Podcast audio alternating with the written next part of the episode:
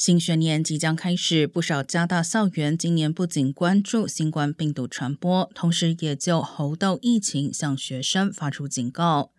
洛杉矶加大、河滨加大、尔湾加大的官网页面上都添加了关于预防猴痘的资讯。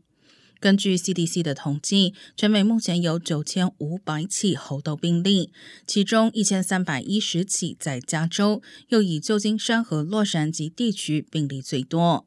而虽然截至目前为止，美国没有传出因感染猴痘死亡的病例，但防疫专家表示，猴痘会留下永久性伤痕以及长期后遗症，勤洗手仍是预防猴痘最好的办法。